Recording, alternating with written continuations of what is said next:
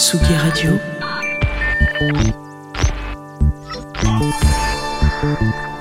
Tsugi Radio. La musique.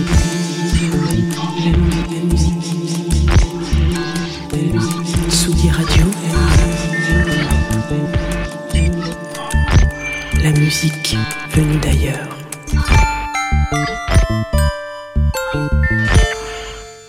À tous et bienvenue dans la nouvelle émission de TAFMAC sur Tsugi Radio, baptisée Ping et Pong. Si vous pensiez qu'on allait parler de sport, c'est raté. Ping et Pong, ce sont des allers-retours entre passé et présent, sans oublier bien sûr de se tourner vers le futur. Le principe de l'émission est simple, on réunit chaque mois deux artistes de deux époques, de deux générations différentes. Pour ceux qui ne nous connaissent pas, TAF Mag, c'est l'acronyme de The Arts Factory Magazine et c'est un magazine qui recense depuis 2013 des histoires d'inspiration, d'héritage et de génération. Sur ce plateau avec nous aujourd'hui, Pauline, Et, et Marie, a.k.a. Ping, et Pong. de chez Taf Mag. On se retrouve ce soir pour parler musique pendant une heure avec nos deux invités. Étienne de Crécy, bonjour. Bonsoir. Tu es producteur de musique électronique et DJ depuis presque 30 ans. Tu étais l'un de- des deux membres du duo Motorbass avec Philippe Zdar. Tu as produit plusieurs albums, Super Discount, Tempo Vision, Super Discount 2, Super Discount 3. Et tu as réalisé une quarantaine de remixes pour des artistes comme Kraftwerk, Air, Moby ou Lil Louis, pour ne citer que. Et à tes côtés, on reçoit Anatole Royer. Anatole, bonjour. Salut. Tu es l'un des fondateurs de la plateforme de partage euh, musical Le Tourne-Disque que tu as lancé en 2013, la même année de naissance que TAF Mag. En 2018, tu lances Pros FM, une radio web qui diffuse de la musique 24 heures sur 24. Tu es un grand fan de musique, bien sûr, tous les genres quasiment. Tu es également DJ, organisateur de soirées, peut-être il fut un temps.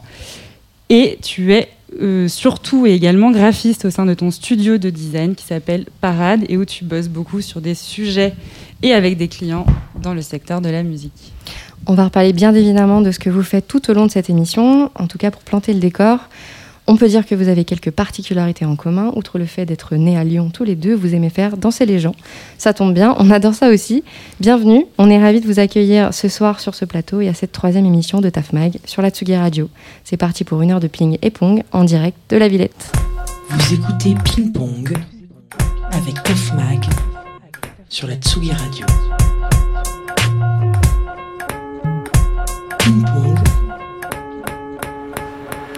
Alors on va enfoncer quelques, quelques portes en ce début d'émission, mais vous avez probablement deux idées assez différentes sur le sujet. Pour vous, c'est quoi un DJ Comment vous décririez ce métier parfois magnétique et insaisissable?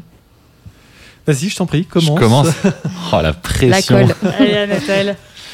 Euh, déjà, je pense que tu as une différence entre. Enfin, tu me parles de DJ, pas producteur. DJ. DJ pour l'instant, Ouais. on va parler de ça.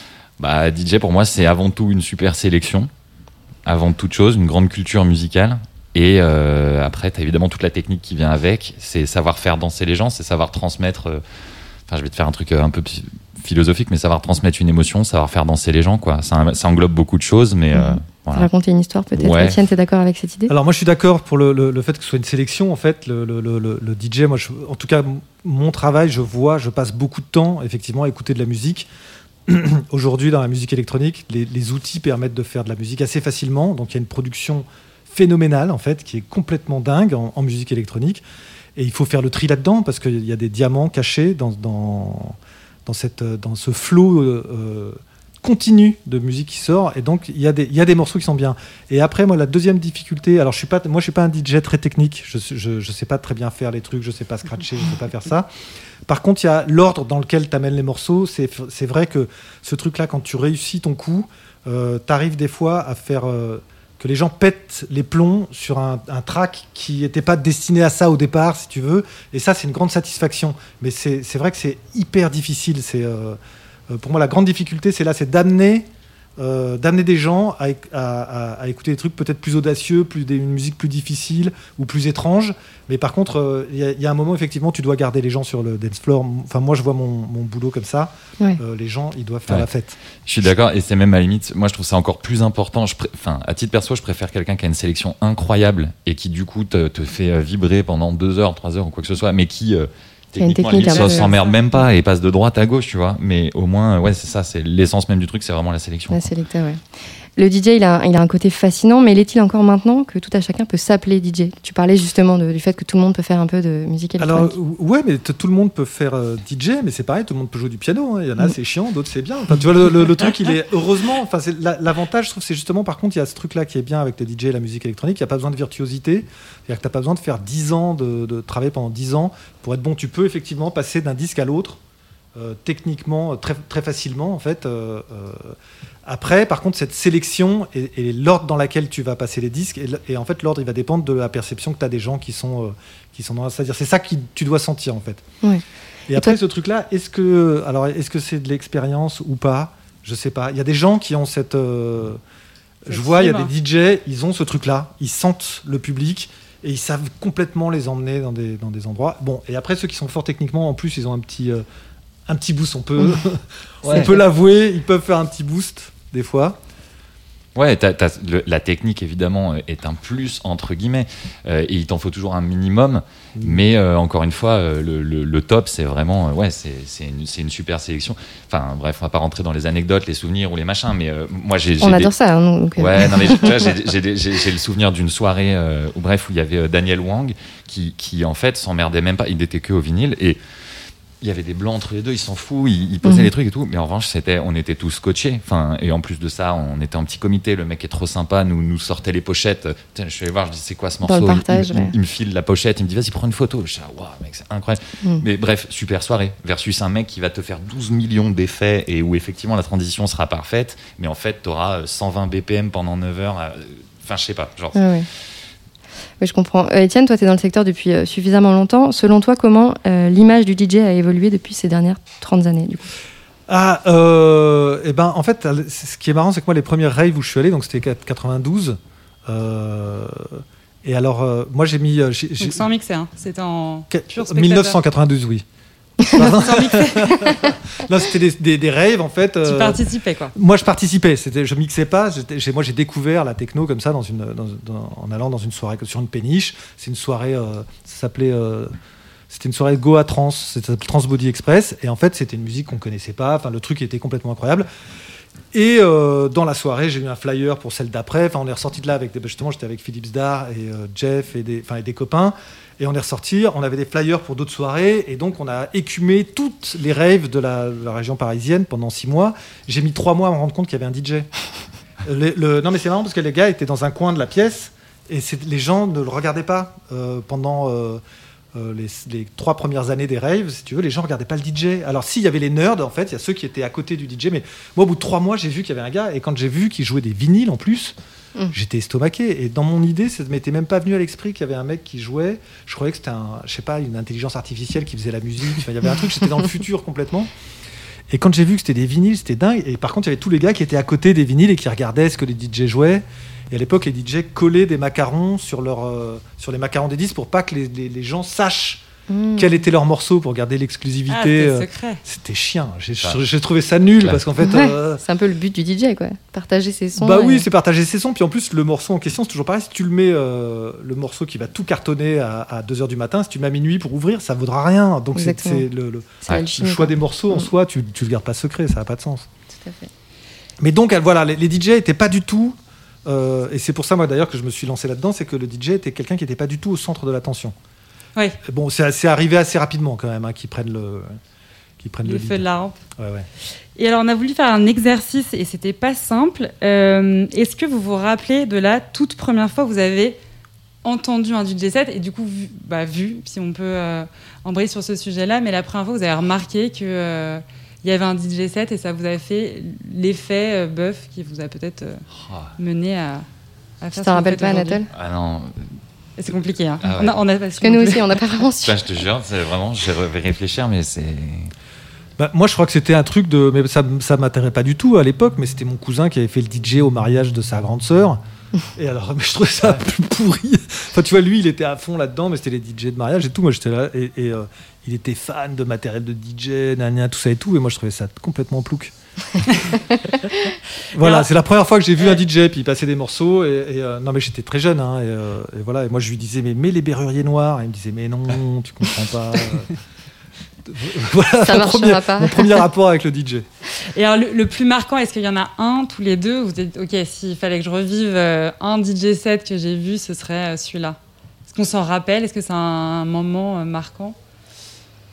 Est-ce qu'il y en a Euh, plusieurs, finalement. Alors moi, si tu veux, moi j'en ai un qui m'a marqué absolument. C'était le, c'est Lil Louis au, au Rex.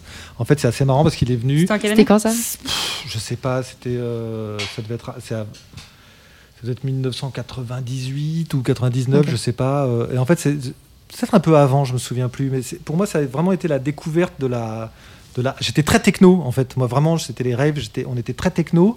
Et en fait, lui était venu. et Il avait fait un, un- un set très funk.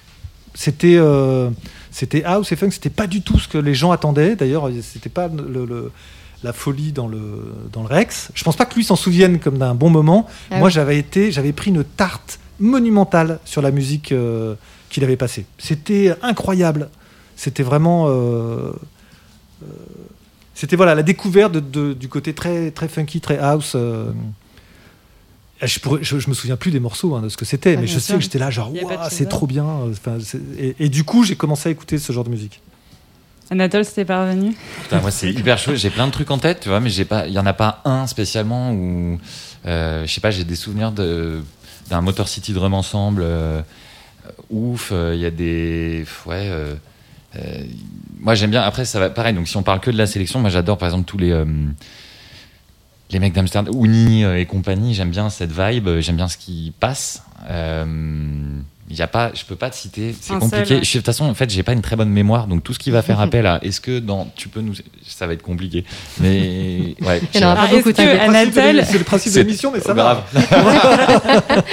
est-ce que tu te souviens dans ce cas du premier DJ set? Le tout premier que toi, t'as fait Ouais, ça je me souviens. Merci. C'était La première fois, ouais. Alors c'était, euh, putain, c'était drôle. C'était à l'époque, c'était au Carmen. Euh, mais c'était donc ouais, il y a, il y a- y a plus de Il y a 10 10 ans, ans, quoi. ouais. Et, euh, et ça s'est bien déroulé euh, la première fois, mais c'était- tu aurais vu le truc, on était mais des enfants, on avait, on avait branché deux ordis, on était persuadés de faire les oufs parce que, mais c'est- enfin bref, en y repensant, c'était un super moment, mais voilà. Et ça s'est mal fini d'ailleurs parce que au Carmen, en fait, il y a des, je sais pas si je dois raconter ce genre de truc. Il y a- il y a- il y a des- il y a des, hum, n'y a rien de- d'illégal, mais il y, a des, hum, il y a des animaux empaillés et on a un ami euh, qui a éclaté un animal. Donc il y avait de la mousse et de la paille euh, partout et c'était un blaireau.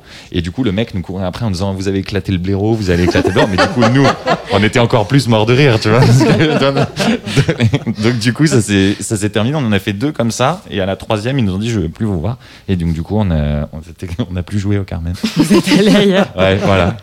Et tiens, toi, tu te souviens du premier? Il me semble que c'était un. On t'a envoyé à Londres Ouais, et tu voulais pas y aller parce que tu savais pas mixer. Je savais pas mixer, ouais, ouais, ouais. Et c'était à la sortie de Super Discount et on m'avait dit, tu vas là-bas. C'était au, ça s'appelait le Dog Star, je crois, à Brixton.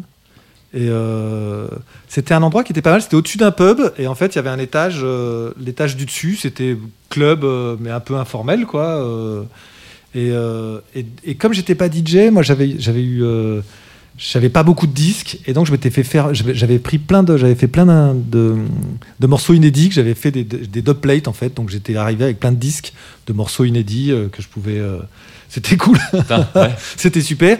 Et en fait non le truc particulier c'est que le plafond s'était écroulé pendant la soirée. Ah, ah. T'as un morceau C'est plus un- impressionnant que le blaireau, là, tu marques. Des Ouais, ouais. Et à un moment dans la soirée, il y a le- toute la moitié du plafond qui, a fait qui est tombé sur le truc. Et donc, du coup, le- je me souviens qu'après, il y avait eu un article, je sais plus dans quel magazine musical, en disant il a fait péter le plafond. J'étais Ouais. assez fier. Et euh, alors, nous, on est, euh, on est DJ aussi avec euh, Marie, en- en- entre autres. Tough Mac DJ Babes. Euh, et on se souvient euh, de, cette, euh, de cette première fois où on, on, re- on- on mixait sur euh, une platine sur la table à repasser de Marie en notant euh, minutes, mais à la seconde près, les morceaux où il fallait changer. Parce qu'on a appris euh, que quelques jours plus tard, après notre première date, ce qui était le Q. Bref, La base. que- la base du, du DJ. Est-ce que vous, vous préparez encore vos sets? Peut-être pas la seconde près maintenant, mais est-ce que c'est un. Vous avez, vous, avez, vous avez un track, vous avez un besoin de tout préparer ou c'est vraiment vous arrivez et vous avisez? Bah, moi, je prépare, euh, je prépare la sélection. Anatole. Je prépare la sélection. En revanche, euh, pas du tout à la seconde près, sachant que moi, je suis plus du genre. Enfin, je suis hyper organisé pour la musique, que pour la musique d'ailleurs.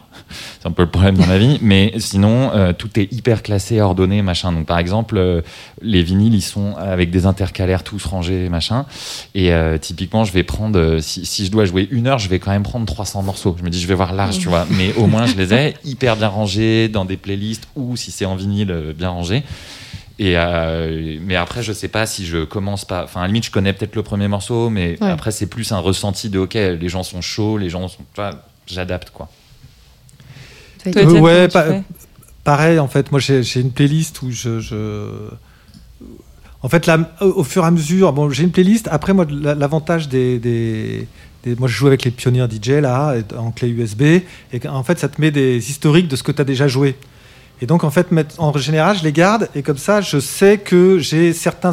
Je sais qu'il y a les trois morceaux qui ont hyper bien marché. euh, à telle date, et donc je m'en souviens, je dis ah tiens je vais voir le truc de Marseille, hop je suis là, tac, je sais que j'ai un petit, grosso modo mes morceaux ils sont, ils sont, ils sont comme ça, j'ai des petits, euh, je suis organisé, de toute façon je révise dans le train ou dans l'avion, je révise toujours, je réécoute tous les trucs, euh, toutes les nouveautés et, et tout Donc ça. tu prépares. ouais. Je révise, ah ouais, je révise Mm. toujours mon, mon, mon set. Après, j'ai pas l'ordre prédéfini parce que ça, ça peut pas marcher. Ouais. C'est c'est le truc, c'était sûr que tu vas te planter. Et après, je sais que j'ai quatre morceaux qui vont bien ensemble. Euh, une fois qu'il y en a un qui a mar- si je vois qu'il marche, je sais que je, je peux enfiler les trois dernières, ça- ça- les trois derrière, ça va, ça va marcher. Et après, euh, et voilà, mais c'est un peu par groupe de, de, de morceaux. Mais par contre, je révise quand même, je, je me. Tu vas pas. euh, Puis comme il y a ça, en. Non, j'y vais pas comme ça en. Bah non, parce qu'en fait, le truc, c'est qu'aussi, alors moi, j'aime bien euh, enchaîner les morceaux assez vite. Euh, Enfin, je vois, là, là, en ce moment, c'est le. le- le- Dès que je mets les morceaux trop longtemps, euh, je m'embête. Et donc, pour aller vite, pour que ce soit bien dans le rebond, euh, il y a un moment, il faut pas que je mette deux heures à trouver le morceau d'après. Ouais. Tu ça a dû t'arriver aussi Ouais, en disant qu'est-ce que je mets, qu'est-ce que Ouais. je mets? Ah, ah, ah. Grave, Il reste 10 secondes. Et là, t'as un bug de clé ou je sais pas quoi. Et t'as des. Enfin, je peux poser une question. Bien Non, sûr, vas-y. Mais du coup, quand tu parlais de sélection et tout, t'as des, euh, des armes secrètes, entre guillemets. hein. T'as cinq tracks où tu dis, OK, ça, ça vraiment. euh, boum, Ouais, bien ça sûr, il y a des morceaux qui te sauvent. Ouais, Ouais. il y a des morceaux qui te sauvent. Tu, tu sais que tu peux les mettre à n'importe quel Voilà. moment. Tu les mets en intro, au milieu, n'importe. Il y a des morceaux qui sauvent. Ouais, bien sûr. Ouais, Ouais, c'est l'expérience qui Ouais, y a ça. Non, et après, j'ai des, des diamants bruts. Sais, où je me dis, celui-là, il va falloir que j'arrive à le jouer. Tu sais, où tu as Ouais. joué un jour, ça a complètement déglingué la soirée. Et en fait, les autres fois, tout le monde, c'est- ça, ça tombe à plat. Ouais. Et où tu te dis, celui-là, il faut un jour ou l'autre que je rejoue et qu'on ait le même, euh, Ouais. le même phénomène, Ouais, quoi. Et puis, tu te plantes et t'es, ah merde, bon. Ouais, euh, mais c'est cool de Alors, prendre le des laisses de risques. côté, mais. euh, Mais c'est cool de prendre des risques parce que sinon, effectivement, tu y a des morceaux, t'es sûr, tu les marges, tu les joues, ça marchera. Mais c'est cool de, de, de prendre des nouveautés et de prendre des risques, quoi. Ah bah oui, oui, non mais c'est ça qui est, c'est effectivement ça ça qui est amusant. quoi. Ouais, ouais, c'est ça qui est amusant. Alors DJ, c'est un métier euh, finalement assez, assez récent, mais Étienne, toi, tu es aussi producteur. Comment t'as su que tu voulais vivre euh, de la musique? Car si je me trompe pas, tes parents sont pas du tout là-dedans. Qu'est-ce qui t'a donné euh, envie? Euh, moi, j'aime d'abord le, le, le, le- le goût de la musique. Quoi, j'ai toujours bien aimé la musique. Ça a été euh, une, une passion assez assez tôt. Et après, euh, je- je- j'ai commencé, je crois, en rencontrant euh, euh, quand j'étais au lycée. euh, j'étais pote avec un gars qui s'appelle Pierre-Michel Levallois et c'est avec lui qu'on a commencé à faire de la musique, mais avec des instruments, des vrais instruments. Des guitares, on, était vachement inspiré par le punk, tout ça. Mais après, euh, je, je suis assez mauvais musicien. Euh, C'est-à-dire, j'ai vraiment pas le sens du rythme. Je jouais de la basse vraiment mal. Et euh, j'ai compris assez vite que j'avais des idées, par contre, de, production quand on jouait dans le groupe. J'avais des idées, mais par contre, mon, mon, euh, j'arriverais pas à gagner ma vie en faisant, euh, en jouant d'un instrument. Ça, je l'ai compris assez tôt. Et du coup, j'ai un copain qui m'a dit, mais tu sais qu'il existe le métier d'ingénieur du son. Euh, moi, j'étais, j'ai fait des études de maths aussi. hein. J'étais très matheux. Euh, je faisais des études de maths. Et ingénieur du son, normalement, j'étais destiné à, à être ingénieur, mais ça, ça m'emballait pas tellement. Et quand j'ai vu qu'il y avait ingénieur du son, je me suis dit, ah bah, super. Ça change tout. Le match Ça- parfait. Et donc voilà, donc je, je- donc c'est ça que j'ai, c'est ça que j'ai fait. Mais à l'époque, il n'y avait pas d'études, donc j'étais assistant dans un studio. D'accord. Et d'ailleurs, euh, je, par- je parlais des, des parents, mais qu'est-ce que nos parents répondent quand on leur dit qu'on veut être DJ ou quand on veut vivre de la musique? Ça peut parfois faire un peu peur. C'est pas un milieu où on se couche euh, particulièrement tôt, où l'alcool coule à flot, euh, parfois les drogues. Enfin, qu'est-ce que, qu'est-ce qu'on, ils, ont compris ça? Bah, les drogues, c'est mes parents qui me les filaient. non, non, ils sont. euh, bah, ils ont. Moi, je pense que. Bah, déjà, j'en ai pas fait mon métier à 100% et tout. Donc, euh, Ouais, mais euh, oui, ils ont. euh, J'ai une maman que j'adore, mais qui est un petit peu inquiète de nature. Donc, forcément, ils s'imaginent tout ça. Après, quand ils voient qu'on s'éclate dans ce qu'on fait, Mm, mm. que ça fonctionne, tu vois, on n'est pas. Mais ça, ça fonctionne bien, on s'amuse et puis on garde les pieds sur terre, entre guillemets. Bah, Après, c'est bon, enfin, de- tu vois, il n'y a pas besoin de- de- de- d'en faire des caisses. Et aujourd'hui, ils sont très contents. Et, là, je suis sûr qu'ils écoutent, tu vois. Ils sont, donc, euh, non, non, il n'y a pas de problème. Trop bien. Étienne, toi, ils ont, ils ont réagi comment? Euh, en fait, euh, ce qu'il y a, c'est que moi, avant de trouver la place dans le studio d'enregistrement, j'ai fait pas mal de, de, de boulot euh, alimentaire. Je travaillais dans les, dans les bars de, de, train. J'ai fait des. j'étais un peu parti, j'ai arrêté les études, j'étais un peu dans le petit boulot, si tu veux. Mhm. Donc, au moment où je suis tombé, où j'étais embauché dans un studio d'enregistrement pour être ingénieur du son, ça les a rassurés, je pense, parce que sinon, ils me voyaient un peu mal barré. Ok. An- Anatole, justement, tu disais que toi, tu n'avais pas forcément voulu vivre de la musique. Tu as, un autre projet euh, qui est ton projet principal, le graphisme. On, va y revenir juste après. Pourquoi, en fait, tu as choisi de ne pas en faire ton cœur de projet, sachant que quand tu as fondé le tourne-disque en 2013, ça a tout de suite été un énorme carton? Tu avais la possibilité, quoi. Ouais, mais en fait, euh, en fait, moi, je l'ai jamais vu comme. euh, je sais pas comment dire. Le tourne-disque, nous, c'est l'histoire d'une bande de potes. Euh, notre objectif, ça a jamais été de gagner de l'argent. Et ça l'est toujours pas. Et en vrai, on n'en a jamais vraiment gagné. Donc, tu vois, tout est cohérent. Mais l'idée, c'était vraiment. On, je sais pas qu'on se sentait pas forcément légitime, mais c'est vraiment qu'on était une bande de potes. On, on voulait et on veut toujours, mais trouver de la musique. On passe notre temps à en chercher, à découvrir euh, de mille façons différentes, mais chercher de la musique. Et l'objectif, c'était de la partager, de la faire découvrir à, au plus de gens possible. Donc on n'a rien inventé. Hein. Enfin, dire, le principe du blog musical entre guillemets, c'est pas vieux comme le monde, mais voilà, c'est pas nous qui l'avons inventé. C'est juste que nous on a essayé de le faire de façon un peu voilà plus sobre, plus minimaliste, euh, un peu décalé. Et avec peu- une identité visuelle. voilà, et en essayant de taffer la gueule du truc. Euh, mais en fait, euh, nous, on l'a jamais vraiment. À un moment, on s'est demandé, on s'est dit, est-ce qu'en fait, les gars, on, on, on quitte tout, bam, on fait le tourne-disque à fond et tout. Mais en fait, je trouve que. Je trouve qu'on perd un peu, euh, nous, dans notre position de journaliste, entre guillemets, quelque part. Tu vois, on n'était pas artistes, nous, on était euh, un collectif, on va dire, un collectif de potes, un collectif de DJ, on va dire, et euh, on cherche de la musique, on la fait découvrir aux gens. Et en fait, je trouve que c'est plus cohérent si on le fait sans arrière-pensée derrière, sans. et c'est pas dire que c'est un gros mot de gagner de l'argent avec ça, hein, pas du tout, mais, mais je trouve que, voilà, nous, ça a toujours été cet esprit-là, quoi. Alors on on voulait, pardon, on voulait écouter une petite, euh, un titre euh, qui est euh, un qu'on passe beaucoup avec Marie et il s'avère que Anatole, tu nous as dit que s'il y avait un son que t'emmènerais sur une île déserte et c'est pas facile à choisir, ce serait celui-là. Donc on écoute Talking Heads, This May Be the Place.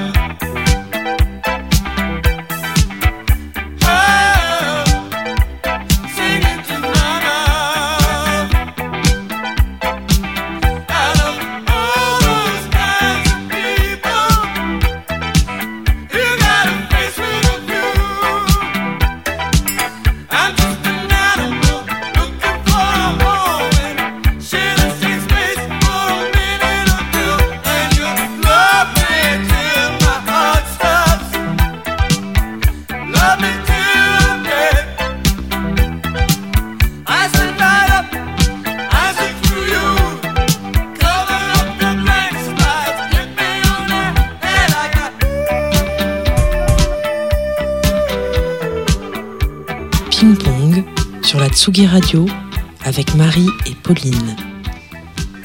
On est de retour sur la Tsugi Radio avec Tafmag et on est ravis de discuter ce soir avec Étienne de Crécy et Anatole Royer du tourne-disque. Euh, on parlait juste avant du, métier de DJ, euh, du fait que avant les DJ étaient vraiment dans leur, euh, coin.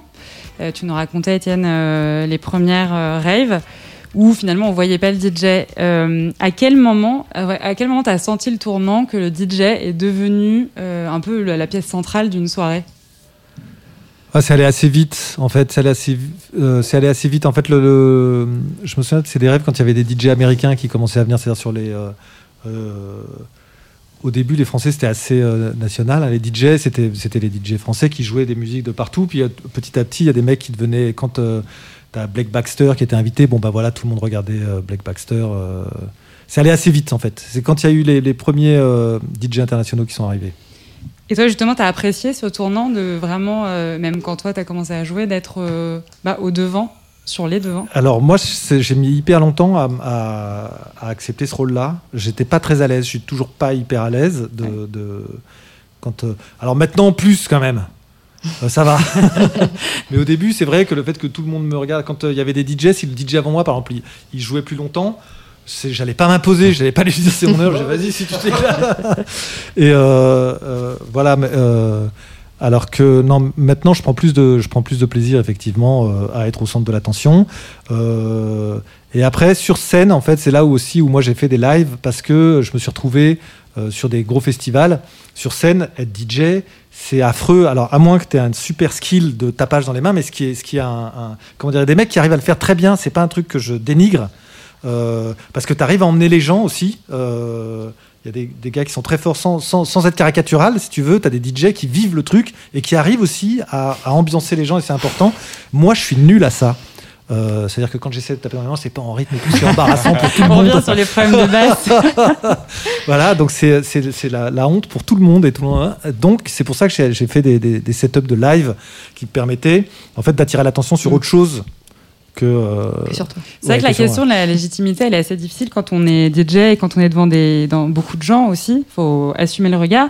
Anatole, toi, tu as carrément euh, préféré appeler ça quasiment des sessions d'écoute. Là, tu mixes pour euh, le sacré et tu appelles ça session d'écoute comme si finalement c'était pas un DJ set. Y a en plus, bon, c'est du live stream, il n'y a pas de, de public, mais Ouais. tu dis qu'on s'en fiche de la, de la vidéo, on pourrait juste écouter le son. Alors, ouais, là-dessus, alors, ce, ce qui se passe, ouais, effectivement, tous les lundis, on a mis en place ça, on fait euh, en direct du sacré, on fait ce que j'ai appelé du coup une session d'écoute, mais parce que dans le sens où c'est absolument pas mixé, vraiment l'idée c'est euh, je viens avec des vinyles, on les écoute, et il y a, c'est même pas construit, c'est-à-dire qu'il y aura euh, de l'électro, de la, de la funk, euh, du reggae, enfin, donc c'est vraiment pour ça que je l'ai appelé session d'écoute. C'est quand C'est où ça? Ça m'intéresse. C'est le lundi, bah, vas-y, on en parle, faut que tu viennes, surtout, faut que tu viennes passer. euh, Le lundi. euh, le lundi à 18h en direct, euh, on passe, voilà, je, je fais session d'écoute.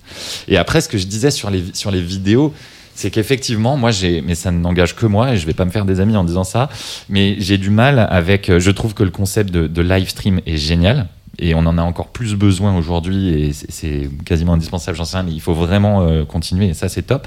Moi je trouve juste qu'on on pourrait, dans, dans la plupart des cas, pas tous, et euh, Étienne l'a dit tout à l'heure, il y a des mecs qui, qui arrivent à te, à te chauffer et tout, mais dans la plupart des cas, je trouve que tu aurais que l'audio, ça suffirait. C'est-à-dire que moi, je, je- le, le live stream, je regarde pas la vidéo. Voir un mec qui répond en texto à ses potes ou, ou, ou- ou qui techniquement, à la limite, n'a rien, t'as rien de. Tu, veux juste écouter la musique qui passe, tu vois. Donc, moi, je trouve qu'effectivement, c'est encore l'audio mortel, mais je vois pas un grand intérêt à voir la vidéo. Mais ça n'engage que moi, et tant pis si je me fais pas des potes. Et euh, moi, je vais revenir un petit peu sur, euh, sur tes débuts. Étienne de Crécy, tu formais avec euh, Philippe Zdar le duo Motor Bass. Et votre disque Pencil, enregistré en 95, est considéré comme l'un des éléments fondateurs de la French Touch. Alors, je sais que tu as affirmé dans un article de Tsugi l'année dernière Je ne suis pas un DJ de la French Touch, je préfère la musique électronique d'aujourd'hui. Bien que tu aies dit cette citation, euh, tu as indéniablement fait partie de cette époque. Tu en es même l'un des acteurs J'ai piliers. pas compris la citation que j'avais dit. J'ai- Je ne, sais- je ne suis pas un DJ de la French Touch. ah, je joue plus des morceaux de la French Touch en fait. la musique électronique d'aujourd'hui. Oui, oui, je joue pas des, des- des morceaux de, de- de l'époque. C'est ça que j'ai dû vouloir dire en fait. D'accord. Je crois. Parce que Euh, si, enfin, je sais que je, je- je- j'en j'en fais pas. Je suis associé à cette Oui, scène. t'en es, t'en, ouais. t'en es tu en fais forcément partie. Quel souvenir justement tu gardes de, cette période? Euh, eh ben, écoute, je, garde plutôt un bon souvenir de cette période. C'était un- un- une période qui était magique parce qu'effectivement, la, musique était nouvelle, c'est-à-dire c'était un truc qui était euh, complètement nouveau, qui n'existait pas. Et, euh, nous, on avait le matériel avec Philippe, justement, on travaillait dans des studios d'enregistrement, donc on avait les connaissances techniques. C'était un peu plus compliqué quand même qu'aujourd'hui, avec le laptop, quand même, les, les programmes ont fait Mm. beaucoup de progrès, c'est très facile. Là, c'était un petit peu plus compliqué, il fallait, fallait s'y connaître un peu techniquement, et nous, on avait cette base-là. Et par contre, tu prenais un sample, tu le mettais en boucle, tu mettais un kick dessus, et tout le monde était content. Et donc en 5 minutes, mais même nous, Ouais. qu'il y avait une fraîcheur, une découverte. Et c'est vrai que tu faisais ça, et c'était effectivement neuf, c'était neuf pour tout le monde, et tu kiffais comme un malade. tu disais, ouais, il est trop bien ce morceau, ouais, vas-y, on en fait un autre. Et tu vois, on a fait plein de musique à cette époque-là, parce que c'était un truc de fraîcheur, où euh, euh, effectivement, il n'y avait pas de... euh, on n'avait pas tellement de références. Il y avait très peu de références Ouais. dans cette musique qui utilisait les samples. C'est-à-dire que la techno de Détroit et la techno anglaise étaient très synthées. Et les samples, c'est nous qui avions amené ça en fait avec Philippe, justement avec Motorbass, parce qu'on travaille avec le hip-hop. On a amené ce disque qui était fait avec beaucoup de samples. C'était les samples avant dans la musique électronique, ils n'étaient pas tellement utilisés comme ça en loop. C'était un peu des ting ting ting, mais c'était pas des loops. euh. Et donc on avait ce truc, et c'est vrai que tout, tout, tout ce moment-là, comme on défrichait, il y avait une espèce de facilité euh, incroyable parce que t'as- le truc n'avait pas été euh, déjà entendu et fait et refait. Euh, donc voilà, c'est ce, ce- mais Si tu veux, moi, aujourd'hui, je, je, me, je suis obligé de lutter contre mes, euh, justement, contre mes réflexes. Je suis obligé de lutter contre ma culture de la musique électronique pour retrouver une fraîcheur, pour retrouver le truc qui fait que tu as un son de synthé qui est débile, tu mets un kick et tu kiffes ce truc, la, de la simplicité. Et en fait, tout, tout mon travail en ce moment, c'est de retrouver cette simplicité, et cette fraîcheur. Et c'est vrai qu'à l'époque, le truc était naturel parce qu'il n'y avait encore rien eu. Quoi. La page était complètement blanche. Ouais. Et Anatole, euh, selon justement ton regard de, de digger et de DJ, que reste-t-il selon toi de la French Touch et de son rayonnement aujourd'hui? Ou même si tu dois nous citer un, un- un titre que tu peux passer avec le tourne-disque et que tu aimes passer? Ah ouais.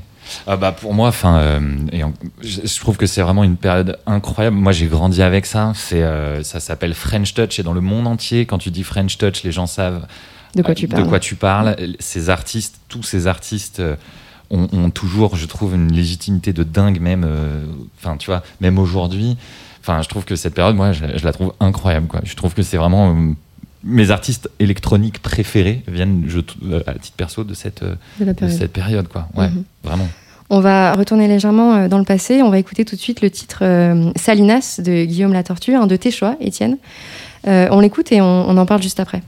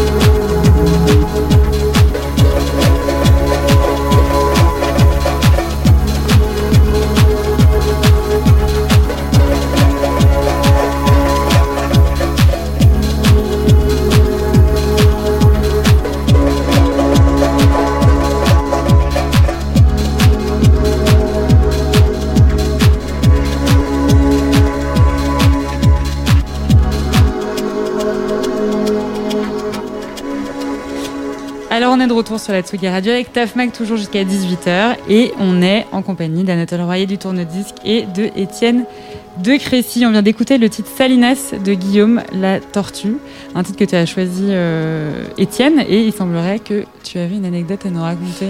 En, fait, ce morceau-là, euh, donc Guillaume la Tortue, c'était le, DJ star en fait de, l'époque des premiers rêves. Alors, euh, ce morceau, en fait, il nous l'avait fait écouter. C'était à l'époque où je travaillais avec Philippe Zdar sur, sur Motor Bass. C'était pas encore l'album, on travaillait sur les maxi à l'époque, mais on était au studio dans lequel on travaillait, le studio plus 30, et on, faisait on faisait des morceaux. Et en fait, et Guillaume était venu nous faire écouter son morceau. Euh, et on, avait, on a pris une claque monumentale. C'est-à-dire que vraiment, ça a été un morceau euh, euh, extrêmement influent pour nous. C'est-à-dire qu'on était en train de faire de la musique avec des sampleurs, c'était très conventionnel. Et quand on a écouté son morceau, après on a fermé nos gueules, on était et on a, on a acheté tous les trucs, toutes les maquettes qu'on avait, on les a achetées et puis on a dit on peut pas faire de la musique. On faisait de la musique de vieux si tu veux, et lui il avait un truc complètement moderne, complètement le, son qu'il avait, il était complètement dingue et vraiment c'était une énorme claque et un- un- une énorme influence pour nous. Euh, et, voilà, et c'est ce sentiment, justement, ce sentiment de ce morceau, cette, espèce de fraîcheur, c'est très rave hein, à l'époque. euh, donc le morceau il durait très longtemps et, on devenait tous fous quand on écoutait ça. Euh, c'est un, truc que je recherche encore aujourd'hui quand je fais de la musique, en fait, d'avoir cette espèce de, cette sensation de, découverte de trucs un peu, un peu mental et un peu abstrait. Voilà, c'est un, un- morceau qui m'inspire encore. dont le souvenir m'inspire encore. C'est comme ça que la musique perdure aussi. On parlait de, de- tout à l'heure de. hum, enfin, on voulait parler pardon, avec vous de la, de la période qu'on est en train de vivre, évidemment, euh, qui, bouscule, qui bouscule, bouscule beaucoup de, de codes de la culture et de, de la fête. Euh, et on se demandait quel était votre rapport à la fête euh, avant la crise, sachant que vous avez donc des métiers globalement assez festifs. Étienne, tu veux Moi, le rapport à la, à- à la fête, Écoute, euh, j'ai- j'aime bien, j'aime bien la fête. Je, je, bois, je bois encore comme un adolescent en fait. euh, une fois que j'ai commencé, j'arrive pas à m'arrêter. euh, je, non, je- j'aime bien ça. C'est hyper fatigant. Là, je, je me repose de ouf euh, depuis que. Oui, tu disais que le week-end, du coup, tu... maintenant que tu wi- plus sur scène, tu, Ouais, tu ouais, ouais, bricoles, non, c'est vrai que je me repose tu parce qu'en général, je me fais mal. euh, Enfin, je, je me fais pas mal, mais disons que j'aime j'aime bien ça. J'aime bien, le, le- j'aime bien mon métier, j'aime bien être DJ et j'aime bien me retrouver dans un endroit où tout le monde a trop bu, euh, où la musique est forte euh, et où il y a des flashs dans les yeux. c'est un peu débile, mais j'adore, j'adore cette ambiance-là. Ouais. Et où les gens euh, tapent dans les mains. euh. Ouais, les gens tapent dans les le mains. et ouais, ouais, c'est vrai que j'aime bien cette. euh, Et du coup, sur une échelle de 1 à 10, à quel point est-ce que le, la, la fête et le DJing vous manquent en ce moment? Anatole 11 Non, en vrai, ouais. Enfin, c'est, c'est même, euh, enfin, c'est pas. Moi, je te rejoins à 100%. Je suis comme toi, et en plus, moi, j'ai du mal à m'arrêter. C'est une, c'est noir ou blanc, tu vois. Si j'y vais, j'y vais. Euh, mais sur la fête et. euh, pour répondre à ta question, là, en fait, ouais, c'est limite, c'est indispensable, en fait. Les gens ont besoin de, de, de, juste de se, de, tu vois, de lâcher prise, ne serait-ce qu'une heure ou deux dans ta semaine. Mais tu peux pas tenir six mois comme ça à faire juste, je bosse en plus, si tu peux. Euh, si, tu peux, tu vas être chez toi. Enfin, il y a un moment où c'est hyper euh, anxiogène tout ça. Et ouais, je pense que c'est limite euh, de notoriété, euh, enfin sanitaire. Tu vois, il faut que les gens à un moment se juste pètent un câble. quoi. Non, mais il y a la messe sinon. Ça, ça va être possible. Alors, C'est possible. si vraiment tu Effectivement, recherches c'est un peu le même cette principe. communion. Il y a un mec avec les mains en l'air qui fait danser et chanter des gens. C'est exactement la même Ça, chose. Les yeux sont Eh rivés ben, ça, ce sera possible. Euh, Mais alors, qu'est-ce qu'on pense de la suggestion aux artistes de la part du gouvernement britannique de changer de métier? Recycle yourself and change jobs. Recyclez-vous et changez de métier.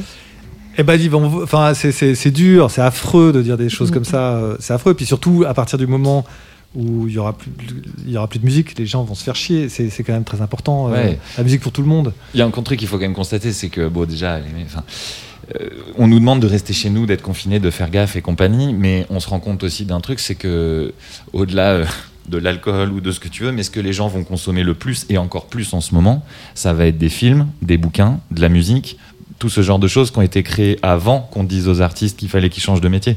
Mm. Enfin, je sais pas comment dire, genre, on, va oui. dire à des mecs changer de métier, mais en revanche, on est bien content d'écouter leur musique, de lire leurs livres ou de regarder leurs films quand justement t'es bloqué chez toi. euh, donc c'est c'est une, c'est une aberration. euh, Complètement, ouais. C'est un épisode qui nous rappelait un petit peu la, la mesure anti-techno de Margaret Thatcher. À l'époque euh, Premier ministre britannique, qui en 88 décidait d'interdire les rassemblements autour de la musique dite répétitive. Toi, Étienne, tu as déjà connu des périodes euh, de résignation où tu as senti que la culture n'était plus du tout la priorité? Comment ça? Quand? Je sais pas, un contexte politique, euh, des attentats, des conflits, des périodes personnelles peut-être aussi, où tu as senti que tu n'arrivais plus du tout à créer? Non. Ça t'est pas encore arrivé? Donc le COVID est, la Covid est Non, une, non, une la, période. la- la Covid, ouais. Alors là, le, le truc qui est très très chiant en ce moment, c'est effectivement comme euh, on peut plus sortir dans les clubs. Moi, ça, je, j'ai pas. Si tu veux, j'ai vu qu'il y a des gens pour qui ce moment, ce confinement, ça a été tout d'un coup une révélation. Il y a des gens, euh, et encore une fois, je dénigre pas du tout, mais tu vois, par exemple, Bob Sinclair, ce qu'il a fait, je trouvais ça super.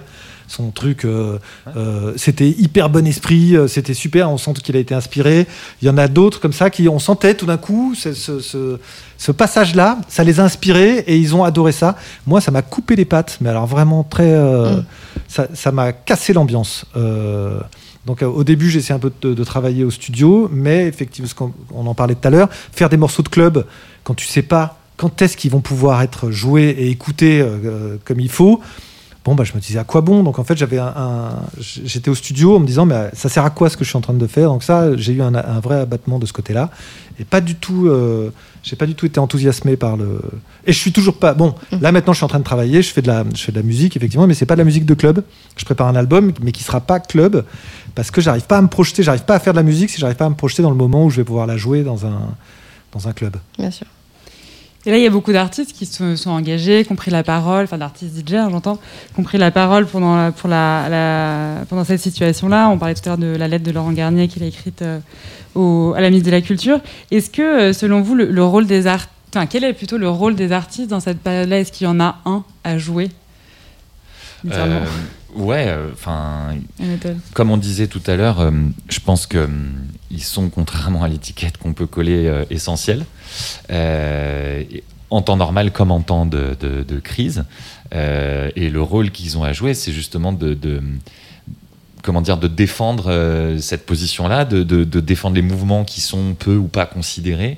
Encore moins, on s'en rend bien compte, euh, tu vois, quand, quand on est dans une situation comme celle d'aujourd'hui, où, bah, en fait, euh, non, on va, il y a plein de gens qui sont donc non essentiels, ou voire complètement oubliés, voire même pas mentionnés. Euh, et tous ces secteurs-là qui doivent déjà se battre tout au long de l'année pour exister, encore plus aujourd'hui, il faut qu'ils disent non mais regardez, en fait, si on n'est pas là, bah en fait, vous, faites quoi, tu vois? Alors, euh, enfin voilà, j'ai j'ai du mal à. Moi, je, je, je, je dois t'avouer que j'ai pas beaucoup ouvert ma gueule parce que euh, je trouve la, si- la situation effectivement elle est très pénible, elle est très chiante et en même temps effectivement il y a quand même comment dire il y a un truc qui, qui se passe qui est difficile et c'est vrai que de dire euh, euh, en fait c'est des choix il, il faut faire des choix j'aimerais pas du tout être à la place du gouvernement qui doit faire ces choix là mais effectivement il y a un moment où on sait que le virus il circule on peut pas tout arrêter parce que c'est ce qui avait été fait la première fois et puis en fait ça marche pas quoi parce que tout va s'écrouler donc il faut choisir, ça on peut, ça on peut pas. Donc les choix ils sont toujours à côté, enfin t'es toujours à côté de la plaque. Mais c'est vrai que pour moi le truc que j'ai trouvé là, c'est le fait qu'ils gardent les écoles ouvertes. Pour moi c'est la priorité. C'est-à-dire que voilà mes, enfants ils vont à l'école. Le premier confinement, quand ça a été arrêté, le truc, les cours par euh, internet, tout ça ne marchait pas du tout. Et en fait, priver les enfants d'école, c'est impossible. Donc, si le virus, il doit circuler, vas-y, il circule à l'école. Le reste, bon, on va, on va attendre. Mais c'est vrai qu'on peut imaginer que euh, aller dans les boîtes de nuit, c'est pas le truc prioritaire et principal. Après, ils auraient pu avoir un truc tournant. Ils auraient pu dire, bon, pendant un mois, euh, t'as tous les restos ouverts, mais pas les cinémas, pas les librairies, pas les, les disquaires. Ouais. Pendant un mois, c'est que les restos. Pendant un mois, c'est les clubs. Pendant, non, tu vois, pourquoi pas un truc comme ça, tu vois, mais euh, Non, moi, je te rejoins. c'est pas. Je te rejoins à clubé un 1000%. mois. Je te rejoins à 1000% sur le fait que, que j'aimerais pas être à leur place euh, pour prendre les décisions. Et, euh, et effectivement, moi, je comprends toutes les problématiques. Et ouais, bah, c'est sûr que c'est peut-être pas l'idéal de mettre euh, 400 personnes enfermées dans un sous-sol ou quoi que ce soit. Après, il y a deux, trois incohérences, mais bon, on n'est pas là pour faire un débat. euh, tu vois, voilà. Euh, mais du coup, non, mais pour en revenir à ce qu'on disait, les artistes euh, ne sont pas effectivement obligés de, de tous l'ouvrir ou quoi que ce soit, mais ça fait plaisir de voir qu'il y a quand même des initiatives, il y a quand même, tu vois, continuer à faire vivre le truc, tu vois. Et, euh, et ça, c'est important, je pense. Et la place du dance floor pour vous euh, dans, à l'avenir, comment vous la percevez quand on, sera, euh, on aura balayé cette euh, sacrée période? Bah, comme vous- avant, quoi. Comme avant. Pas de changement, pas de renouveau, pas de différence? Alors, en fait, ça se renouvelle. Moi, c'est marrant parce que c'est pareil, c'est l'injonction qui était ré- réinventez-vous. T'es là, genre, vous êtes gentils, les gars. Moi, ça fait 30 ans que je me réinvente à chaque fois. En fait, il faut toujours trouver des trucs nouveaux. Tu peux pas faire pareil. Donc, euh, euh, et, et non. Et par contre, ce truc d'être tous ensemble, écouter de la musique trop fort, non, ça, tu peux pas changer. C'est un truc, c'est le. C'est immuable, quoi. Ouais. C'est le- le- la proposition de base. On part de là, si tu veux. Déjà, on est tous ensemble, près les uns des autres. on se sue dessus, on se positionne dessus. C'est ça le, principe de base. Donc, euh, Ça, ça changera jamais, je pense. Et c'est même, et je pense qu'au contraire, ça va même se développer. C'est-à-dire, comme tu dis, le principe, on est tous ensemble, on écoute de la musique fort. Ça, c'est la base, c'est un négociable. Et je pense que on verra comment ça évolue, comment ça rouvrira un jour. Mais je pense qu'il y aura encore plus d'endroits, encore plus. Ça va, il va y avoir une euphorie, mais le jour où ça rouvre, mais ça va être un truc de dingue. Quoi. j'arrive- ça, ça, par contre, je me posais des questions parce que j'ai l'impression aussi que les gens ils perdent. la- Tu vois, on perd l'habitude. Moi, je Est-ce vois. l'habitude du Moi, je perds l'habitude aussi de Ouais. sortir. Il y a un moment où tu vas sortir là où tu as l'habitude de sortir deux fois par semaine. Là, tu vas y aller Ouais. une fois, puis Moi, la, la semaine d'après, tu seras là, ouais, pff, je sais pas, enfin, j'ai un truc à finir Ouais. sur Netflix, tout ça. tu vois, j'ai- j'ai un peu peur, moi, de ce truc-là, que les gens ils perdent l'habitude. L'air de rien, en fait, de sortir et tout, c'est quand même une habitude que tu prends, c'est un, c'est une gymnastique. J'ai vachement peur que les gens ils perdent cette habitude-là. Je sais pas, je sais pas, à voir. Moi, je, je, je- t'as raison. Enfin, les deux se défendent. Non, non, mais je- j'espère, je- je- je- j'espère plutôt que ce sera non, la pétage Ouais. de plomb. Ouais, je pense, et surtout, ça va être encore plus quali. Enfin, genre, euh, tu, tu auras tu auras envie de passer un super bon moment, tellement c'est toujours le principe, Mm. hein, quand on te prive d'un truc. Mmh, mmh. J'ai envie d'y revenir. Euh, la période nous a contraint donc de, réinventer euh, les prestations live et on parlait tout à l'heure et des DJ sets et on parlait tout à l'heure des live streams. Anatole, on a entendu ce que tu, ce que tu pensais. Euh, toi, Étienne, qu'est-ce que tu as pensé de ces nouvelles initiatives qui ont été prises finalement assez rapidement pour contrer cette disparition des, clubs et salles de Eh concert ben, tu vois, c'est marrant parce que. alors, moi, j'en ai fait un, un moment de live stream. J'ai- assez mal vécu, en fait, parce que, comme tu disais, autant le. L'audio suffit, le, le- film, c'est- pas nécessaire. Et même les live streams que, que je regarde, que j'ai regardé, j'ai pas trouvé de proposition euh, qui m'a. Il n'y a pas de proposition qui m'ait vraiment inspiré, où je me suis dit, ah, ouais, j'ai envie d'entrer dans ce game-là et de. de regarder la vidéo Non, mais de, de rentrer dans le game du live stream en disant Attends, je vais tout péter, tu vois, ça va être. euh, tu- je- ça m'a pas tellement inspiré. Je me suis pas dit Ah, voilà. Bon, si tu vois un DJ jouer, effectivement, je sais pas. C'est pas. euh, euh, non, j'ai pas été estomaqué par le, le live stream. Et pendant le premier confinement, en plus, j'ai trouvé qu'il y avait énormément d'artistes qui en ont profité pour sortir de la merde, en fait, et des trucs tout pourris, et qui ont dit Ah, bah, je suis chez moi, je fais mon truc, gna gna. Et t'es là, genre, bah ouais, peut-être, mais tu t'appliques, c'est pas parce maladie que- Non, c'est pas vrai. Vous avez pas trouvé qu'il y avait un truc de qualité déplorable? Et t'es là, genre, bah attention, c'est pas, euh, pas parce qu'on est confiné que tu peux faire n'importe quoi quand même. Un peu Disons de- qu'on a fait avec les moyens du bord et pour certains aussi. et- Alors, moyen du bord, tu peux faire des trucs de bonne qualité avec Ouais, les moyens du bord. Il y a aucun problème. euh, là, c'est pas, j'ai- j'ai- ça n'a jamais été pour moi un problème de moyens. C'est vraiment un problème de genre, bon, bah vas-y, je peux faire un live stream tous les jours. Bah non, tu tapes, tu te retiens un peu. Bon, enfin voilà.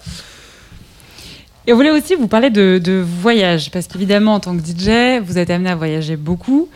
Euh, et on avait lu un article après le premier confinement du DJ euh, Simosel. Il a publié une lettre euh, dans Libération le, le 23 juin dernier. Et il parlait un peu, je pense que le fait de s'arrêter d'un coup, il parlait un peu de l'absurdité de voyager autant, de faire euh, 12 heures d'avion pour aller au bout du monde, jouer 4 heures. Euh, Est-ce que pour vous, le, cette période, elle est en train de revoir un peu vous, la, la- la- la notion de mobilité? Toi, Étienne, qui, qui, avait, qui voyageait beaucoup, il fut un temps. Euh, Je pense qu'il faut redéfinir un peu les bases du DJ set à l'étranger. Non. Non. Euh, non, moi je, je- je- je- je trouve ça hyper important de, de voyager et d'aller voir le monde. En fait, je trouve ça c'est un truc. euh, Moi, justement, le- mon métier, il a eu, j'ai eu cette chance-là euh, d'aller de, de- de pouvoir visiter plein de pays différents. C'est un truc qui est hyper enrichissant et je suis pas du tout. euh, euh, alors, je suis, je suis pas du tout décroissant sur le truc du voyage. Faut trouver des solutions, faut économiser ailleurs, mais le carburant qu'il y a dans les avions, faut le laisser là, à mon avis. On, on va. Où faut, tu, vois, faut, faut, faut trouver des économies, mais pas là en fait. Le moment, là, je vois même pour mes enfants le fait qu'ils puissent aller à l'autre bout du monde avec des, billets à 19 euros, mais je trouve ça dément. En fait, ça, ça, ça ouvre l'esprit, c'est ultra important. Euh, L'humanité, ce qu'on est en train de, ce qu'on a vécu là avec les, les vols euh, EasyJet. Les- non, mais c'est c'est le fait que les gens voyagent beaucoup et se confrontent à d'autres cultures et à d'autres mondes, c'est ultra important. Pour moi, c'est ultra important. C'est pas un truc que je remettrai en cause. Il y a plein d'autres choses que je remettrai en cause. Tu vois, t'enlèves toutes les voitures dans Paris, on est tous à vélo. Ça, tu vois, on peut tous le faire. Et en plus, il y aura moins de maladies euh, cardiovasculaires. Mais par contre, les avions, j'en- j'enlèverai pas ça. Est-ce que, est que pour vous, bon, je me tourne encore vers toi, Étienne, qui, voyage pas mal avec, euh, euh, ton projet musical, mais est-ce que tu as l'impression que ça fait aussi rayonner bah, l'image de la musique euh, française à l'étranger, le fait qu'un nom comme le tien soit exporté, exportable?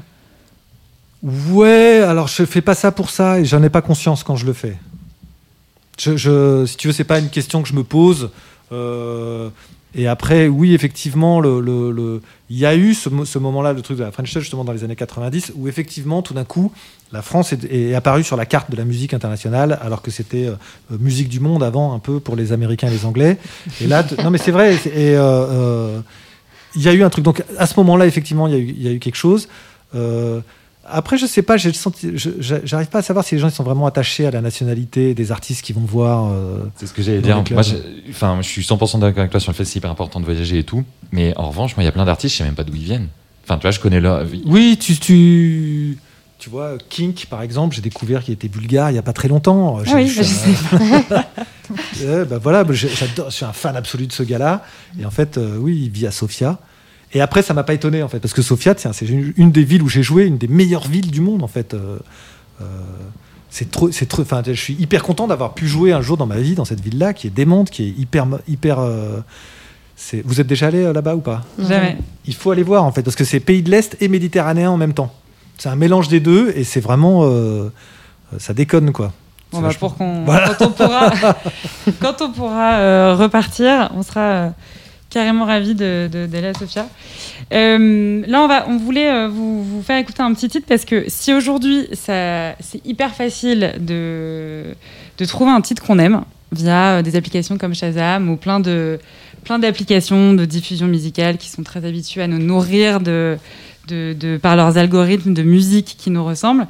Il fut un temps où c'était euh, relativement galère d'aller euh, retrouver ce track qu'on avait entendu au détour d'un- d'une publicité, d'une vidéo, d'un magasin. Euh, et il s'avère que c'est ton cas, Anatole, avec le track de Larry Beck, Rastafari 07. On l'écoute et puis tu nous racontes.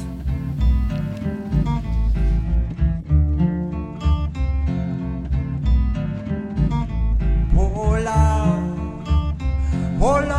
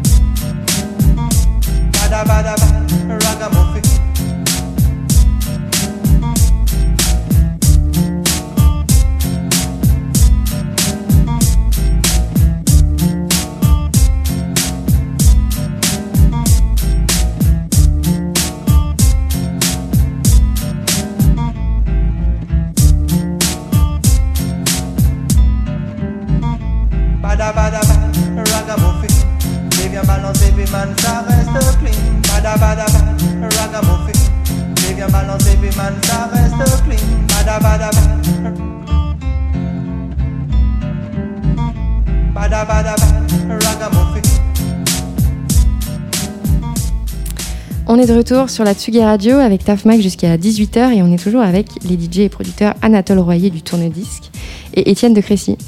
On vient d'écouter un titre de Larry Beck sur des tonalités reggae, un track introuvable au bataillon et toi Anatole tu t'es battu pour le récupérer. Tu peux nous raconter? Ouais, alors c'est pas, hum, c'est même pas moi qui me suis battu en fait, mais ce, track il est, il est cool parce que vraiment déjà je l'aime bien. Il fait référence à plein de trucs. Il est issu d'un film de ski en fait, euh, euh, un vieux film de de la légende Candide Tovex. Euh, et en fait à l'époque, donc un de mes meilleurs potes, Quentin, avec qui on avait créé le tourne-disque, Sébastien, Quentin et moi, s'était vraiment emmerdé à écrire un mail au gars pour essayer de récupérer le morceau. Il lui avait envoyé un chèque par la poste et le gars lui avait envoyé un CD dans une enveloppe. Mais en fait, je trouvais ça drôle parce que ce morceau aujourd'hui, alors je sais même pas si aujourd'hui tu le trouves, je pense même pas parce qu'il est toujours inconnu. Mais ce que je veux dire, c'est qu'aujourd'hui, je trouvais le contraste marrant avec, euh, ok, j'adore ce morceau, tu peux être sûr que tu le trouves d'une façon ou d'une autre, parfois pas légale, mais tu trouveras forcément le morceau quasiment, tu vois vraiment. Et je trouve ça drôle avec le contraste de ça où on s'était emmerdé à envoyer le chèque, machin, et c'est Quentin qui s'était voilà euh, battu pour récupérer le morceau. Et en plus, c'est un morceau qu'on écoute depuis avec Quentin, donc ça me faisait marrer de passer ça. Quoi.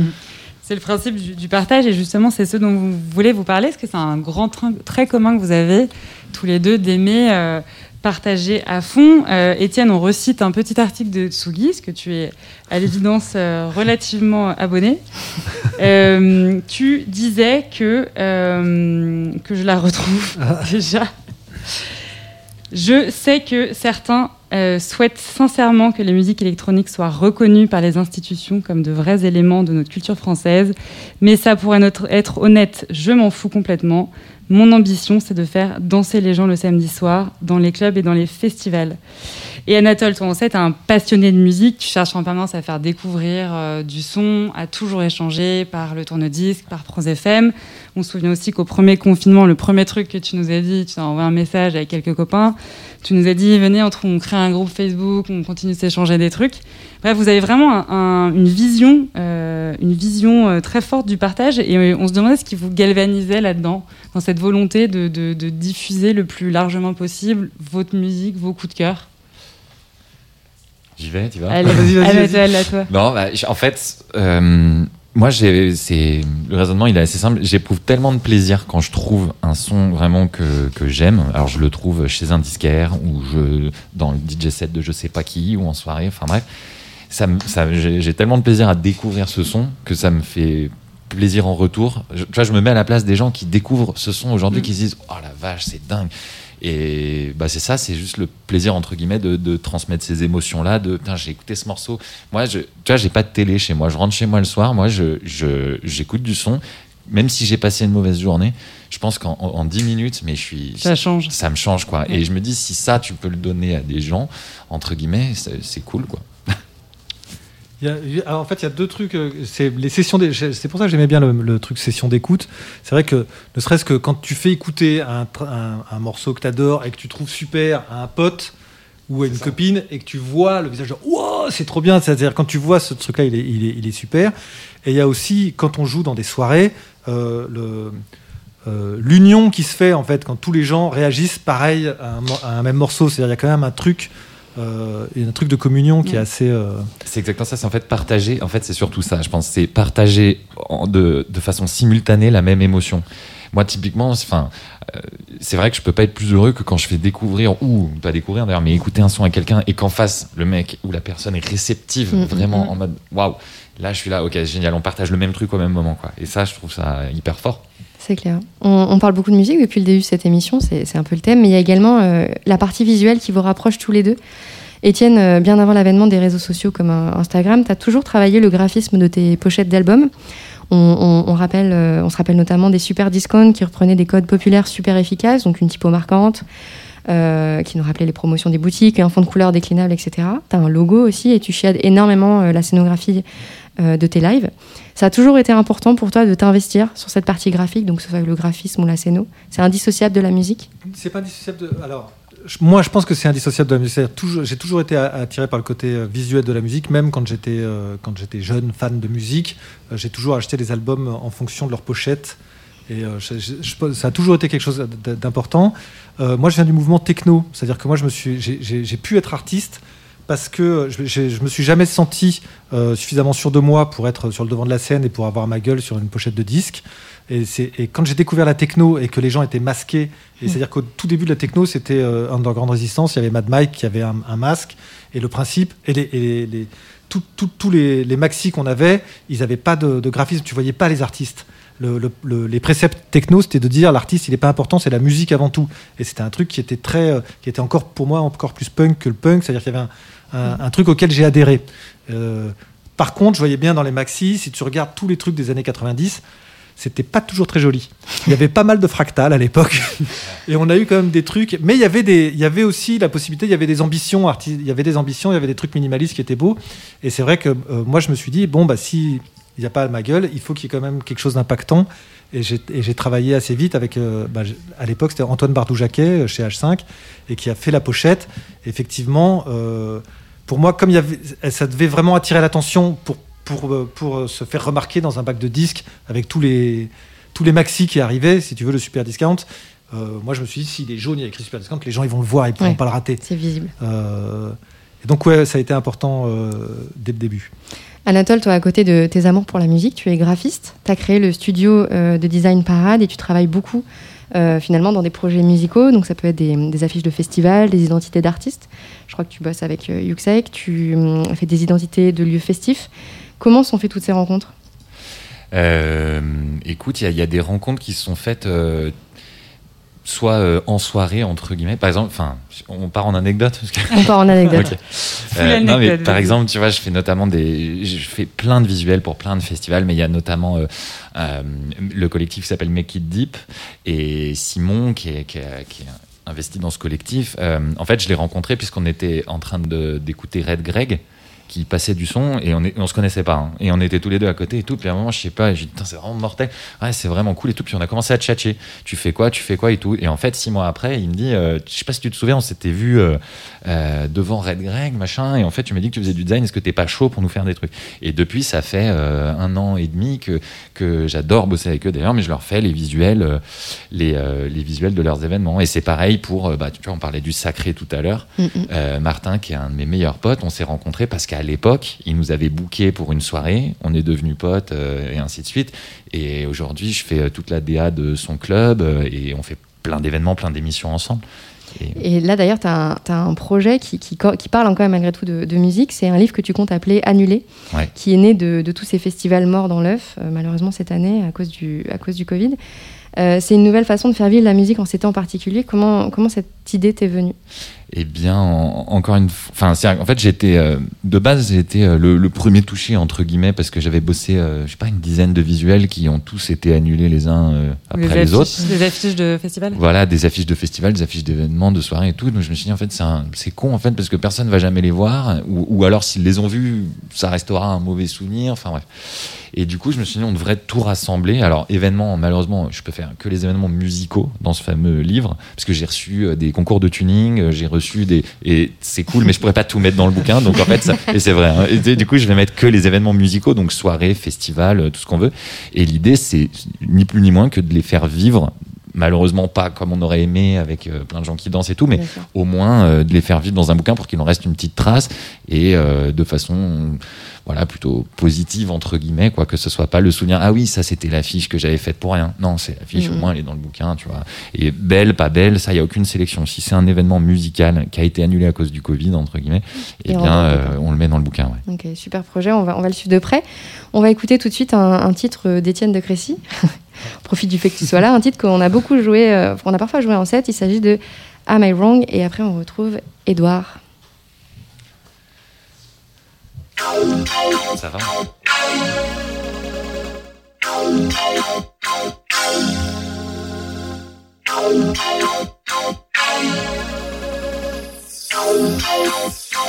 Am I wrong? To hunger?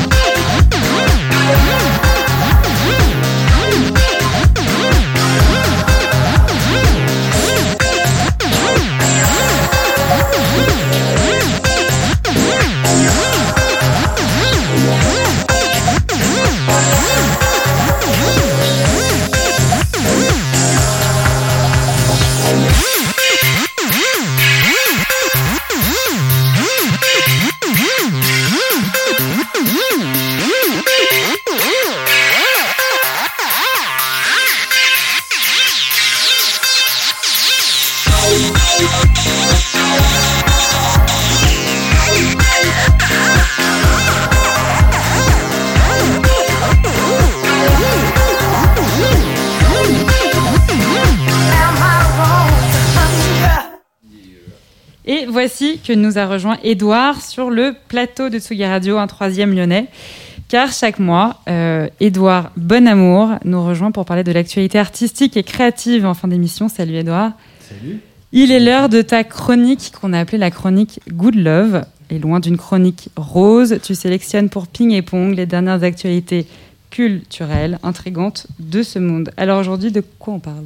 Bah, alors franchement, de quoi on parle Mais alors les amis, quelle question? Évidemment qu'elle est vite répondue, comme dirait l'autre. La question demain, elle sera là, elle sera parmi nous. Et je veux bien sûr parler de la PlayStation 5. Hein, 7 ans qu'on l'attendait. Alors je dis on, même si moi j'y connais pas grand chose, voire rien du tout aux jeux vidéo. Je vais passer pour un ringard, mais je me suis arrêté à la Nintendo 64. Donc autant dire que je ne joue plus depuis 1997. Mais comment passer à côté d'une telle actualité quand on sait qu'aujourd'hui, le jeu vidéo génère à lui seul 175 milliards de dollars de recettes dans le monde. À côté, le cinéma est un petit joueur, hein, puisqu'il ne génère que 42,5 petits milliards de dollars. hein. Les Avengers et autres avatars peuvent aller se rhabiller. Impossible de lutter contre les consoles de salon. On a presque tous d'ailleurs un pote pendant ce confinement qui a acheté une console parce que, je cite, j'ai maté tout Netflix et Canal+.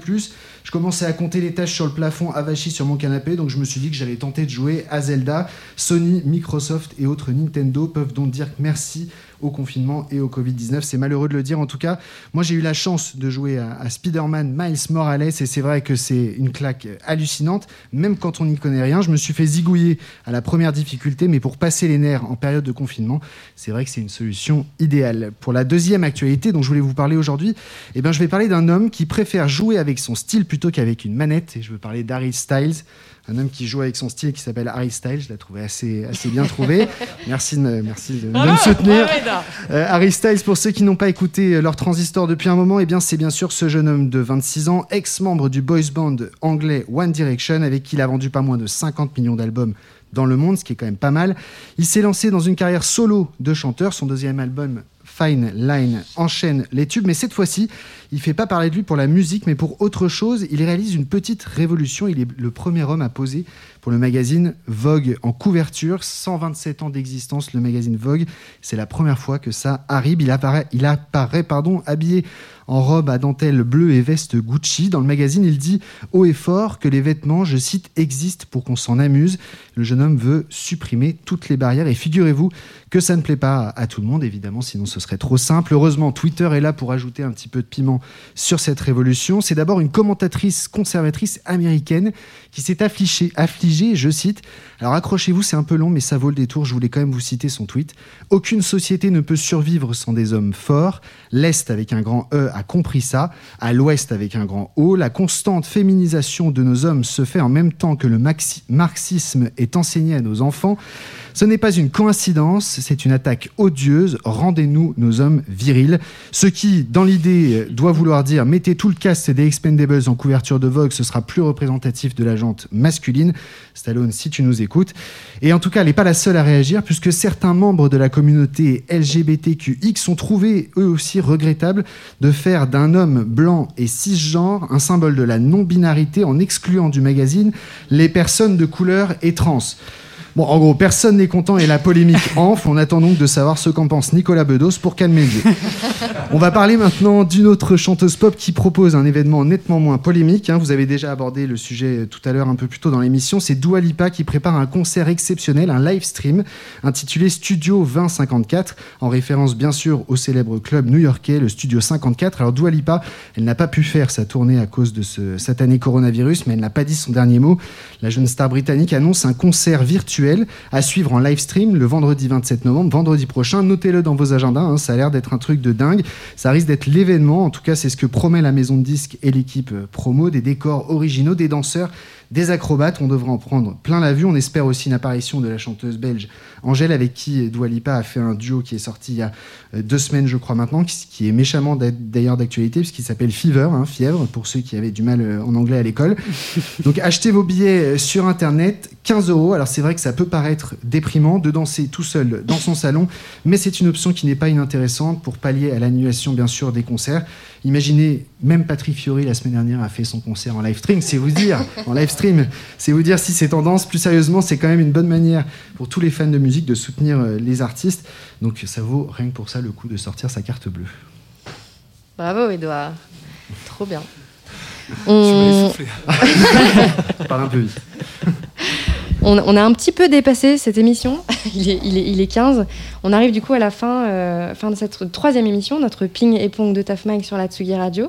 En tout cas, merci à tous les deux, Étienne de Crécy, Anatole Royer. Merci infiniment d'avoir été avec nous ce soir. Euh, Étienne de Crécy, tu nous disais que tu sortais un, un EP prochainement, c'est ça, au niveau des actus? Album? Non, il y a un EP qui sort, ouais, commercial EP 3. En J'aime janvier, bien les séries. hein. Donc, euh, il y avait EP1, EP2 qui sont sortis il y a une dizaine d'années. Là, il y a le 3 qui va arriver normalement en janvier, en, En janvier? 2021. Ça marche. Euh, Anatole, toi, on... Anatole Royer, quant à toi, on suivra l'avancée de ton livre annulé, annulé, dont on parlait tout à l'heure, que tu comptes sortir bientôt. Alors euh, ouais, il y a beaucoup beaucoup de taf. Là, on en est à la vraiment la mise en place vraiment du, do- du bouquin, la maquette, tout ça, mais ça sort euh, le plus tôt possible, mais encore quelques semaines quoi. On, on va suivre ça. Et on peut te retrouver en attendant tous les lundis à 18h online, donc en direct du Sacré. Sur prose et en direct du sacré. Sur ouais. Prose. De notre côté, chers auditeurs, on se retrouve aussi tous les jours sur tafmac.com et tous les troisièmes mercredis du mois sur Tsugi Radio. Rendez-vous le 16 décembre prochain. On accueillera pour l'occasion deux invités pour parler art toujours avec nous pendant une heure. Cette émission sera en replay sur tafmac.com et tsugi.fr. Vous pourrez retrouver toutes les infos qu'on a échangées euh, aujourd'hui. Si vous avez aimé, bien sûr, n'hésitez pas à repartager sur vos réseaux et à mettre des cœurs. Pour info, euh, côté TAFMAG, nos actualités, demain, jeudi 19 novembre, on lance la nouvelle sélection de la galerie en ligne euh, de TAFMAG, des nouvelles photographies, illustrations, des nouveaux collages de la céramique. Bref, des cadeaux parfaits pour les fêtes de fin d'année. 100% français, 100% artistes émergents, livrables dans le monde entier, euh, juste à temps. et on sera aussi avec euh, Marie et donc les TAFMAG DJ Babes pour une date au sacré, date à suivre sur nos réseaux. Merci à Antoine Dabrowski pour l'accueil sur Tsugi Radio. Merci à Léa Pelletier, attachée de production de l'émission. Merci à Edouard, chroniqueur de la, de la chronique Good Love. Très belle fin de semaine. Bye bye. bye.